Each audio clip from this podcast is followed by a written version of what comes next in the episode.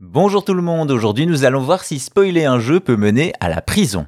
Vous le savez, entre amis ou sur internet, il existe un fléau latent attendant la moindre occasion pour frapper le spoil. Et oui, révéler la fin ou des éléments clés d'une série, d'un livre ou d'un jeu détruit l'effet de surprise des néophytes et est particulièrement frustrant. Certains le font par inadvertance, d'autres par pur sadisme. Dans tous les cas, aussi ennuyeux soit-il, le spoil n'est pas un crime et n'est donc pas puni par la loi, sauf dans le cas de ce jeu vidéo.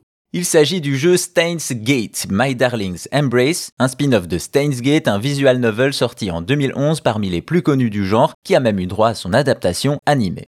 Il s'agit d'une comédie romantique dans un monde où les personnages ont la capacité d'envoyer des textos vers le passé. On y incarne un jeune homme qui va devoir payer ses factures et trouver l'amour, bien sûr.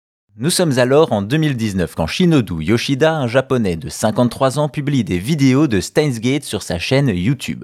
Problème, dans sa vidéo, Yoshida a complètement spoilé la fin du jeu et ça va lui coûter cher. Comme on l'a déjà dit, divulgacher une œuvre n'est pas reconnu comme un crime, mais l'éditeur Spike Shunsoft ne l'entend pas de cette oreille.